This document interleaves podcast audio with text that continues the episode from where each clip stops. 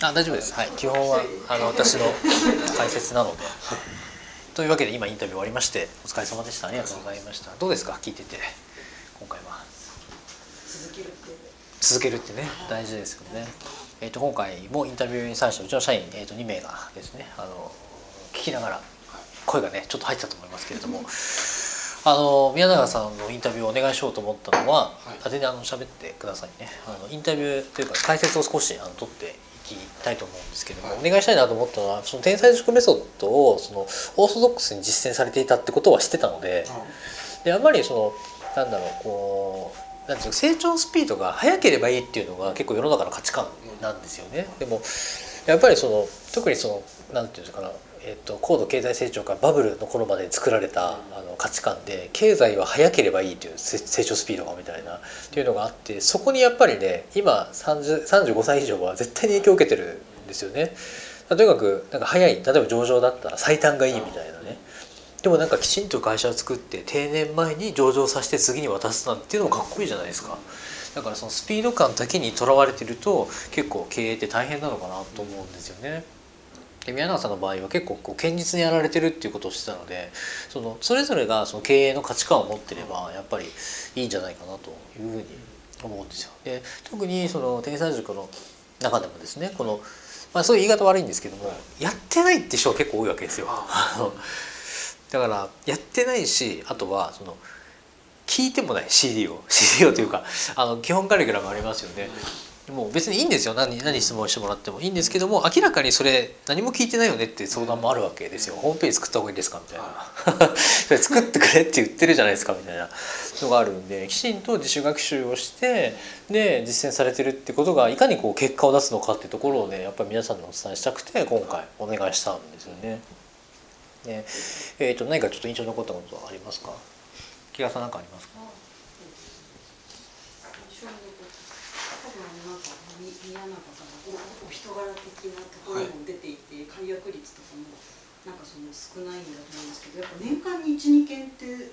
相当低いと思うんですよあ顧問解約数が低いっていう。はい。でそれもそうそうそう。それもねその温度感の調整が取れてるんだよね。だから成長スピードが速い事務所っていうのはあの顧問数の伸びもすごいんですけどもお客さんも成長志向が来るんで成長志向強い人っていうのは当然失敗率も高いわけですよねだから解約数も増えていくっていう。最初なんか税理士を切るっていうのは最終手段ですからね。まあなかなか基本的には。だから解約数が多い事務所っていうのは相当ですよ。相当サービスが悪いか いい加減にやってるか。すいませんね今遮っちゃいましたけど。なんかそれはやっぱりもうそのお客様のその金額であったりとか、はい。契約している金額であったりとか、そのはい求めていることに応じてなんかそその人たちに応じてこうなんていうんですかやり取りがか変えてこうお客さんによってやり取りが違そう。れはそうですね、うんはいまあ、金額とかもそうですし、まあ、まあ相手の性格というか、はい、そのやりながら金額とかもうちょっとって言ってこうなんかこう額をこう上げてったりとかそういうこともされたりするあんです金か額上げることもあります。量が増えてきたとか、まあ、売り上げ増えてますとか、結構その売り上げをその売り上げっていうか顧問料をその上げる提案っていうのは結構難しいと思うんですけども結構みんなそこがつつまずくんですよね。なんかそれってなんかありますか？心がけてることとか。あでもやっぱりなんなんですかねやっぱり最初の頃って安くやってたんで、はいはいはい。その安い人たちなかなか難しいかなああそうですねその金安い金額からこう値上げをするっていうのは結構難しいんですけれどもいくつかポイントはあってそのまずはあの将来上げてくださいねというかね将来の約束を口約束でいいから必ずしておくっていうかあの口やす口約束でしとくっていうのは結構大事なんですよね。契約書に書いてあっても口約束してないことは結構保護されます。意外と。意外と仁義をね大事にするんで。そうそういう先に言っとくとそう今はあの例えばその月月間月間ね月このものが1万円でやりますと、うん本当は3万欲しいんだけど1万円でやりますって時にその1万円でやること自体だけを伝えてもダメなわけですよ。本当は3万で今は安くやるんですからねっていうことを伝えた上でだから社長が儲かってきたら適正な金額くださいねと要は高い金額くださいねじゃなくて適正な金額くださいねっていうのを最初に取っておくっていうのが本来は大事なんですよ。値上げは誰も好きじゃないんですね。だから値上げをお願いする時は基本はあの再契約っていう話に持っていかないといけない。だから値上げでお願いすると値上げっていうのはサービスの内容も価値も変わらずに値だけ上がるっていう意味なんでこれ全員大嫌いなわけですね。そうじゃなくてサービス内容と契約内容の見直しをお願いしますと。でもこれだけこうこう頑張ってるんでこれもつけて3万から5万って金額が今適正だと思うんですけどいかがでしょうかって提案に持っていかないとただの値上げ嫌いですからね。しかも修行は結構その値上げ交渉が下手ですから。メールでね懸命に値上げのお願いとか書いちゃうんで。そう。ストレートすぎるというかね。待てないんだよねみんなね。とかですね、あとは奈緒さんなんかありますか？月50人にお会い。はい。あ50人に会っていくっていう、すごいなと思あでも100人って言われてた天才塾は都会都会なら100人なんですよ。でこれもそのロジックがあって昔のその説明だとですね30人の集まりに4回出ればいいって言うんですよ。うだから4は日いぐらい頑張りなっていう話なのでですね。で地方都市だとそこまでないんでで都会と地方都市の人脈作りの差で東京とか都会は広く浅くができるところなんですよねでだから30人ぐらい集まりっていうのは東京だと毎日どっかでやってるので4日は出ようよみたいな。でそこでまあ頑張って30人の会会で20人しか飯交換できなかったとしてもだったら5回出ればいいじゃんっていう。っていう発想なんですよね。大きい数字は割るっていう原則があって例えば1億の売り上げ作るって言ったらもうどうもないわけですよ。やったことない人にとっては。でもあの12でまず割ると840万ぐらい合ってますよね。840万ぐらいですよね。ということはさ840万まで月で作るってなると急に現実的になるわけですよ。でその840万を今度は30で割るみたいな。すると1日は大体このぐらい売り上げればいいっていうとお金っていうのは分割すればするほど現実的になってくると。1億円も1円の1億個ですから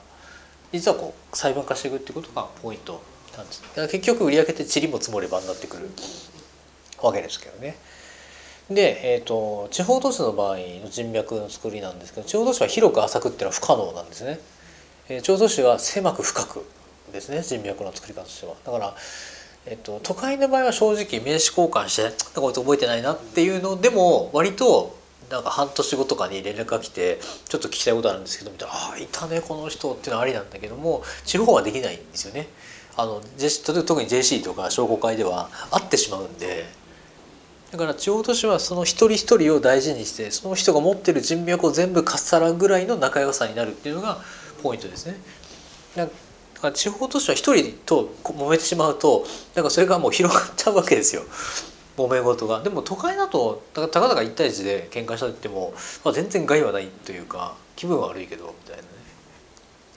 っていうぐらいなんでそれが都会とその地方都市のその人脈のこう違いですね。地方都市はね100人っていうのはかなり厳しいですね。まあ、15人20人と深い関わり合いを持っていくと。で地方都市で、えー、ともっとこう深い関わり合いをねあの深い関わりと人脈を作りたいっていう時にちょっと上級編ですけどもやる方法があって何でもいいから自分で媒体を作るってやり方があるんですよ。この例えば起業家インタビュー集みたいなね何でもいいんですけどもで取材できる体裁を取るっていうそしたら中小企業の社長さんインタビューとかでアポを取りに行って取材をさせてもらうとそうするとあのただのアポイントってあってくれないんですけど取材させてくださいだとかなりの率で会えるのでその時なんか適当ななんか調布起業家ニュースみたいなね を適当に作っといてで取材させてくださいっていうのは結構あのアポ率は非常に高まるという感じですね。いやでもなんか話を伺っていてオーソドックスやっぱやられてるなというかね普通にやればこれだけの結果が出るんだってやっぱり力強いっていうか頼もしい結果ですよね。なんですかねこう 結局なんか解説っていうか対談みたいになっちゃいますけどメンタリティの維持みたいなのってどうされてるんですか？例えばそのよくモチベーションで上がったり下がったりする天才塾では昔からアベレージを取ろうっていうあ話をよくしててねそのいや無理やり上げたあのモチベーションっていうのは勝手に下がってくるんーでだから本当に内発的にモチベーションを維持できるのが一番いいと。だからその辺ってなんか自分なりに維持方法みたいなのってあったりします？まあ、メディカルトレーニングは受けてたんで、はい。まあそまあ、受けてたことあるっていうだけで、まあ、自分は大丈夫かな そういう思い込みとなるほどですね。あんまりあとは普段そんなに感情起伏はあるわけじゃないので、はいはい。多分そういう、まあ割と淡々とされてますよね。すごいなんか、はい、落ち込むとかないんで、はい。なるほどですね。他になんかあのはいありますか？印象に残った点とか。自己投資を惜しまない自己投資を惜しまないですはい。その辺とかがこう結構日々の業務に追われてるとなんかそのテクニカルなことなんかその本当目の前のことにこうあ入っていきがちなんですけどはい。そのなんかモチベーションを上げるために参加したとかあなんかそういう自己投お話もあったんですけなんかそどれはもうなんかあの受験勉強してる時とかもそうなんですけどやっぱりなんか日々の仕事ってみんな頑張ってるんでそこで差がつかないなっていうらし。い差がつかない。あそうですね。日々の仕事はみんな頑張ってるんでそこはみんなと一緒だからそれ以外ちょっとやれば多分そこでなんか差がつくって思って頑張るみたいな。なるほどね。素晴らしいですね。そうなんですよ。そういう発想ができるっていうのは視野視点が高いんですよ。なんかな7つの習慣かあなはいはいははい。なるほどねいや結局なんかうちっていうか私とかもそうで同じことやってたら同じ結果が出るに決まってるんですよね。だからこの他の人と同じことやったらダメなわけですよ。はい。基本的に。だから私開業した時なんかは営業してる行政書士なんかもすごい少なかったしいわゆるその書士会の研修で傷を舐め合ってるみたいな本当にそういう時代だったんで「いや行政書士は食えないよね」みたいな「だよね」みたいなね「わっはっは」みたいな世界だったんでこいつらあこいつらって言っちゃいけないな。この方たちと同じことしててはダメだと。ネットから仕事来ないって言われたし行政書士は行政書士以外のことするなって言われてたんでじゃあ逆だろうっていうことですよね。そうですね。本も書くなって言われてましたからね。知り合いの経営者の中から、まあ、25歳の時ですけどね。本をなんかは出してもダメだみたいなねまだ早すぎるみたいなこと言われてあダメって言われることはいいことなんだなみたいな。感じでね。あんまりその盲目的にやるのもあれですけれどもでも基本はその周りが何やってるかっていうことを知るっていうことって結構大事ですよね。だからその営業にどのくらい時間を割いてるのかとかやっぱり割いてなかったら当然売り上げが上がらないんですからね。そこはなんかこう冷静に非常になんかいろんなとこ見られてるのかなとは、ね、思いますねあとは素直ですよね。こうやることが。聞いてそうなんだみたいな。手張りっていうねあの話が最初の方でありましたけど。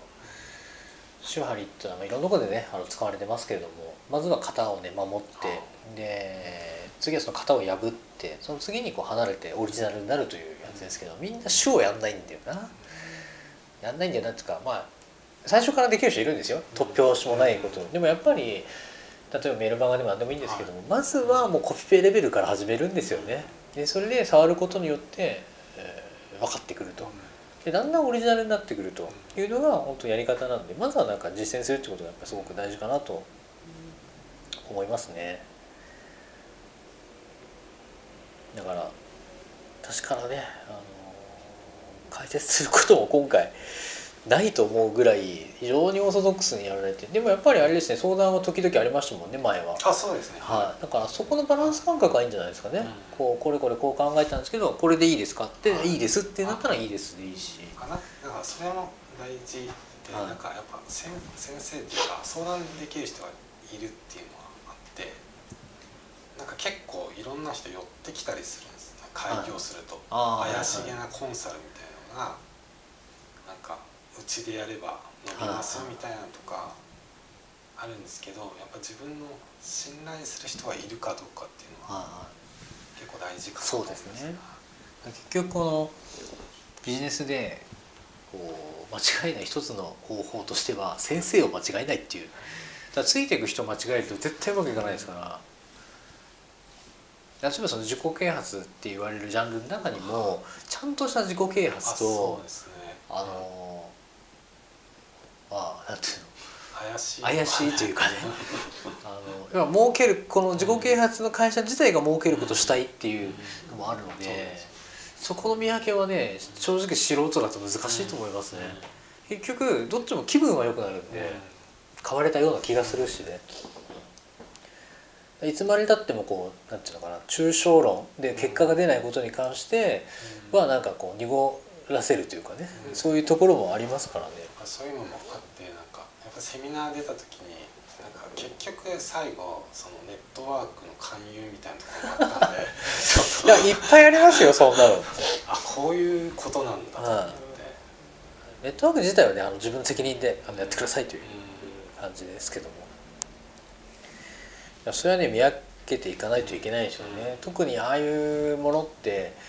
自分なんか苦しい人にとってとっても素晴らしいメッセージを発しているので、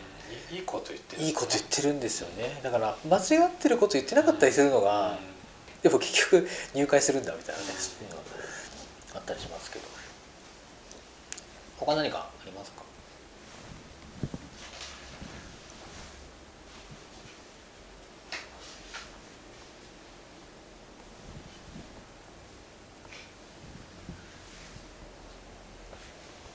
採用のね話もありましたけど、まあ、事業事務所っていうか小規模はねそれのやり方がやっぱりいいと思いますよ。本当に。さっきはインタビュー聞きましたけども、はい。結局そのね実力は後から身につくんで。そんな実力いらない そういう意味はなんかその事務所のスタイルですよね。温度感というか。結局その少人数なんでその空気の方が大事っていう。そうですね。うん、だから結構たくさん相談を受ける中で自分の事務所に行きたくないって人いますからね、はあまたあの人に会うんだみたいな。いや君が採用したんだよねみたいな。でもそういう人はやっぱりいます。ねで多くの場合自分の事務所としての定義ができてない。ルールができてない。でその同意を得てないっていうことがやっぱ多い。だから「なんで先生もっと提案しないんですか?」って言われるのはその事務所のルールが決まってない、うちはオーソドックスやるんだよってなったらそれでいいしっていうそれが合ってる人はやっぱりいるんでしょうね、やっぱり性格重視っていうのはフィーリング重視ってのは大事だと思いますね。最近なんか人数が増えてきたんで言わなくなりましたけどうちは木賀さんぐらいまで言ってたと思うんですけど私のことが嫌いだと思ったらやめた方がいいっていう聞いたことありますね。面接の時に面接の時に、あの今話した感じで無理しなくていいんで私がとどうしても合わないなと思ったらあの来ない方がいいと思うんでその時は遠慮なく辞退してくださいっていうのは言っててで昔は私とその社員のコミュニケーションが圧倒的に多かったわけですよ。あの私と1私と1っていうのが1社員っていうのが多かったんです。今は人数が増えてきたんでこう多方面でコミュニケーションがあるからまあ俺のことを嫌いでも まあなんとか 大嫌いじゃダメだけどね、まあ、普通以上だったら大丈夫かな。だから昔は私のこと嫌いだったらやめた方がいい。やっぱそう思ったんでやめますって人はいないいないですけど。さすがにね。でもそのぐらいその嫌だと思ったらやっぱ続かないので、それは自分から見てもそうね。自分から見ても例えばこの人が何かミスった時に許せるかどうかみたいな、そういうのは大事ですよね。ミスった時に許せないっていう人がいたら辛いですもんそれはなんかもうキャリアがどうとか性別がどうとかそういう年齢がどうとかそういう話じゃなくてその人を自分は許せるかどうかっていうのは結構所長的には大事。許せなかったらもうストレスたまるわけですから。ね私は全然社内で怒んないんですけれどもでもそれはうちの社員だから怒んないなと思うんですよね。だから他社の社員とかってイラッとする人いっぱいいますから。絶対採用できないなみたいな。ねそれは合う合わないの話なんで。そういうなんか自分でやっぱ定義をねしておくってことが大事なんじゃないかなと思いますね。ちょっとざっくりあのまとめると基本的には固定作メソッドというのは確立されているので宮永さんのようにやっぱりこう、えー実践してもらうのが一番いいと思う。それからね続けることですね言われてた中で結局みんなすぐやめてしまうことが多いのででその試行錯誤の中でどうしてもねこの斜めのこう綺麗な斜めの成功曲線っていうのはなかなかやっぱり描けないんですよねやっぱりこう停滞して停滞して急にコツをつかんで上がるっていうのがやっぱり多いので、まあ、宮永さんの場合はねなんかこうなだらかな坂みたいな線を描いてそうですけれどもやっぱりそのうまくその成長していかない時には何が起きてるかというとそのメソッドと実践のズレっていうのが生じてることが多いんですよ。でリスティング広告を出すホームページを作るていうのは実践メソッドとしてあるんだけれどもでそれをやったんだけれども結果が出ないっていうのはなんかずれてるんですね。広告文が若干ダメとかホームページのコンテンツがちょっと足りないとか、えー、広告の出し方地域設定がちょっと違うとかちょっとしたズレなんですよね。あとはあのホームページだったら電話対応が悪いとか商談が悪いとかちょっとしたズレなんですよ。ほとんどが合っててもちょっとしたズレっていうのでマーケティングとか営業ってうまくいかなくなるので、えー、そのあたりですね。であとダイレクトメールの話がありましたけどこれもやっぱ継続ですね。最初からずっとやってるってことですかこれは。もうずっとこれはずっとやってます、ああすごいですよね。で丸5年として年間で100通ですよね、はい、あ1000通ですよね。そうですね。80社前後すると、うん、まあということは5000通出してきたってことですよね。あそうです。大体ね、はい。5,000通1回出すっていうとね気がないないしまうんですけど80社を続けていくっていうことであればこれできますからねしかもブログで無料で手に入れて。はい。あれは貴重でしたねあの情報は。情報ね。で人に会うっていうのも3年目ぐらいまでは年間500人ぐらい。3年目まで会ってますよね。これやっぱりいくつか理屈があって3年目まで頑張って人脈営業すればその既存客とその知り合いからの紹介で割と十分賄えるっていう感覚がやっぱりあってよく事業は3年は食えないっていうふうにどこの業界もまあまことしやかに言われてるんですけどもそれは3年ぐらい経つとぼちぼち紹介で成立するよって意味だと私は思うんですよね。だから3年間は普通に自分で営業すれば仕事取れるし3年間頑張ればあとは何もしなくてもある程度紹介ベースで回りますよという意味ですね。だから営業も3年ぐらいまで必死で頑張ればあとは自分の成長したい度合いによってやればいい伸ばしたい人はやればいいしあの順当でいい人はそのままやれることを順当にやればいいしただ何にもしないとなんかこう情報と頭の中よどんでくるので多少新しいことをやっぱ仕掛けていかないとなんかこう経営者と世間連れしていきますよね。ある程度なんか知っておかないとだからそのために宮原さんみたいに時々自己投資でセミナー出るとかっていうのは大変いいことなんじゃないかなと思うんですよね。やっぱね引きこもってると引きこもって社労士なら社労士税理士なら税理士っていうことだけに専念してると新しい理屈っていうのはやっぱ出てこない、ね、やっぱり新しい理屈新しい人のことを知れないんですよね。例えばちょっと最近うちあのホラクラシーっていうのをちょっとねあの勉強してやってるんですけどこれ組織論の割と比較的新しい考え方なんですよね。社内ではまあ少しずつこれからそういうふうな感情していくよみたいな話をしているんです。でえっ、ー、とえー、で全く新しいホラクラシー理論を入れるっていうよりはうちはもともとホラクラシー的なあのやり方をしているのでちょっと説明省きますけども、はい、割とこう数年でトレンドなんですよね。うん、で私の周りの社労士に聞いたんですけども全然知らないんですよね。で社労士って労務管理じゃないですか。ということは組織じゃないですか。うん、私はなんかしなんか耳にしたことあるとかね聞いたことあるレベルでも知ってるんじゃないかと思ったんですけど、意外と知らない。でもそういう人に限って知らないことが悪いってことじゃないんですけども。あの割とそのオーソドックスな業務をやってる人がそういう傾向にありましたね。これからしいはこうヒエラルキーのこう対義語みたいな感じであの組織図がない役職っていうかねこう階級がないみたいな話なんですけどちなみに菰田さん菰田弁護士菰田さんは知ってましたね。さすがだなみたいな感じですけど。もそういうようにそのあんまり引きこもってその順なんていうのかなこう実務の世界だけでやりってるとトレンドっていうのにこう追い抜かれていくのでやっぱりある程度はあの経営者に会うなり外の情報そのセミナーなりっていうのは結構大事なことかなというふうに思いますね。あとその宮永さん自身がこう定義されてるかどうか分かんないですけどもおおよそその事務所の温度感と働き方の定義はできてるんじゃないかなっていう気はしますね。だからその多分その応募に関しても人材の応募に関しても総数は多くないと思うんですよ来る総数は。ただハマった人は長いですよね。で多分お互いにストレスが少ないんだと思うんですよ。でそれはなぜかというと働き方がある程度定義されてるからですよね。さっきみたいにこう「先生なんで提案しないんですか?」ってことも言わないしかといってやる気がないわけじゃないんですよね。ちゃんとやってそうそうそう。だからオーソドックスにあのちゃんと決められた時間に、えー、きちんとルールを守ってやってもらってる人を求めてるしその温度感が、えー、許されてるというかねその温度感でやってもらいたいっていうものが伝わってるから働きやすいんだと。思いますね。積極性があって活気がある職場が良い会社ではないですからね。でその中で揉め事ばっかりやったらいい会社ではないんですけどでそういうふうにこう順当にやってい、えー、ってであとはその最初の方に言われてたそう USP ないんですよねっていうのはあの結構いいと思いますねいいいいと思いますか、まあ、USB ああればあるでやり方があるんでしょうけども、まあ、逆に言うとあのあの全てのクライアントが強烈な税理士を求めてるわけではないっていうことですね。だから例えばその経営者っていうのは不思議なものであの税理士に聞いた時にはちゃんと帰ってきてほしいんですけども求めてないアドバイスをされるとイラッとするって人は結構多いんですよ。お前に何が分かるんだよみたいなね。例えば今月ねこのお金使いすぎなんじゃない？んですかとか言われるとイラッとするんだよ。分かってんだよこっちはみたいなね。でも聞いた時にはちゃんと返してほしいですよね。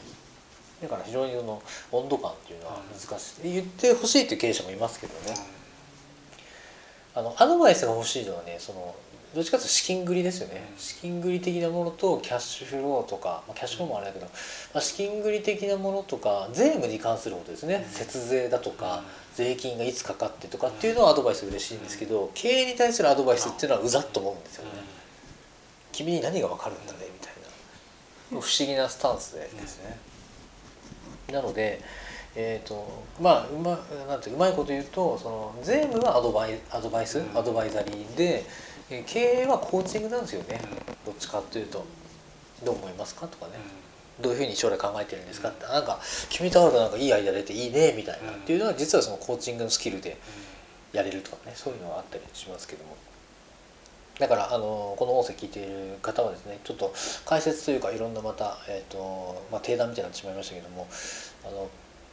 オーソドックスにやるってこと自体例えばその強烈な強みがあのなくても別にやれるっていうことですね。それはそもそもその国家資格に認められたあのものなのでそこをやっぱり生かしていただけるといいのかなと。この世田谷というですねあのまあ、東京ですよね。東京っていう競合が多いところできちんと結果を出してる。ネットとアナログと、えー、天才塾の、ね、実践メソッドでやられているのでぜひあのこれを元に動画も何度か見直していただいて実践していただくのがいいのかなというふうに思います。今回はじゃあこんな感じでお疲れ様でした。